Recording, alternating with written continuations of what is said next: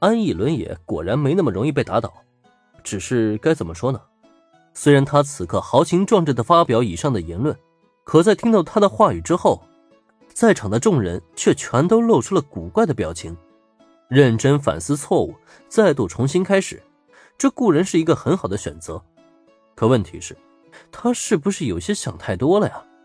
且不说要达到雪乃的要求如何艰难，单单一个邀请霞之秋诗雨的剧本费用，凭打工，甚至算上他网络博主的恰饭外快，他又得攒上多久才能攒够啊？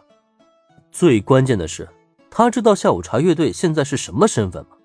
连下午茶乐队都想邀请，究竟应该说他是异想天开呢，还是无知者无畏呢？希望能有那一天到来吧。雪之下，雪乃是打心眼里看不上安逸伦也的，能力没怎么看出来，嘴炮倒是打得挺响的。就凭他之前想要空手套白狼的行为，想要达到雪乃的要求，哼，下辈子或许还有些可能吧。只是这话，雪乃并没有当这么多人的面说出，只能是淡淡的冷笑，不置可否的言语了一声。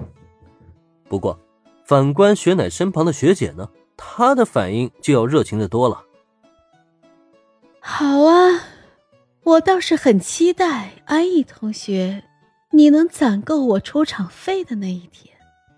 我很看好你的骨气，希望你不要让我等待太久。看着霞之秋诗雨的表情，就好像他真的很看好对方，也很期待和对方合作一样。可问题是，这个表里不一的学姐。压根就只是看热闹不嫌事儿大，故意在戏耍安逸伦也，因为他很清楚对方根本就凑不齐他的出场费啊。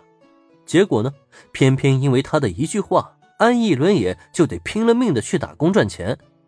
你看看这人多损啊！山上的笋啊，都让他夺完了。啊，加油吧，安逸同学！虽然心里一直暗暗吐槽，可轮到林恩，他却做出了与学姐同样的选择。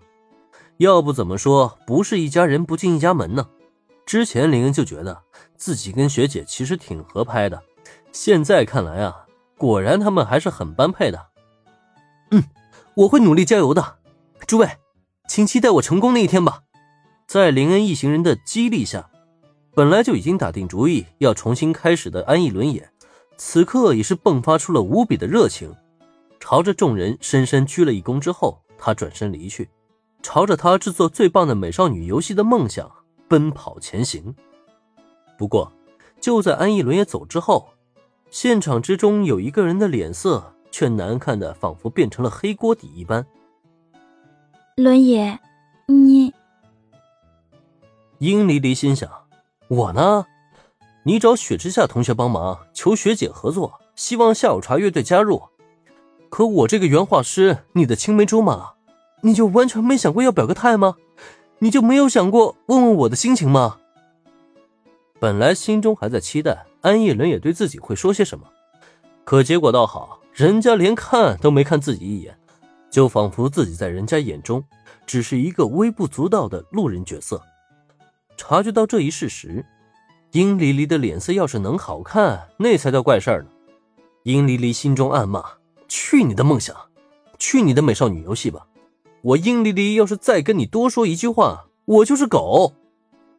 看到眼前这一幕，林恩已经彻底无语了。虽然早就知道殷离离是败犬的属性，结果没想到啊，他竟然会惨到这种程度。哎呀，不过算了，这个时候啊，还是别开口刺激人家了。转头给诗雨使了一个眼色，这个金毛败犬呢，就暂时交给学姐负责了。再转头看看自家队伍。呃，加藤同学，你接下来有什么打算吗？是继续和安逸同学为做游戏而奋斗吗？安逸伦也就这么跑了，殷离离被成功挖了墙角，那么剩下的一个毫无存在感的加藤会是根本就没有人理会的。可别人注意不到他，林恩却是一眼就能察觉到他的位置。也正因如此，他才主动来到对方面前询问起对方的打算。我想，还是不了吧。毕竟安逸同学目前无法成立正式社团。再说，我本来对游戏也不是很了解呢。伴随着林恩的询问，加藤会的存在感一下子爆棚了，瞬间吸引了所有人的目光。这种众目睽睽的感觉啊，让加藤会多多少少有些不太适应。但很快，他还是在一番思考过后回答了林恩的问题。所以啊，就连他都不打算跟安逸伦也玩了，连路人女主都跑了，剩下了一个孤家寡人，他还能做出啥游戏啊？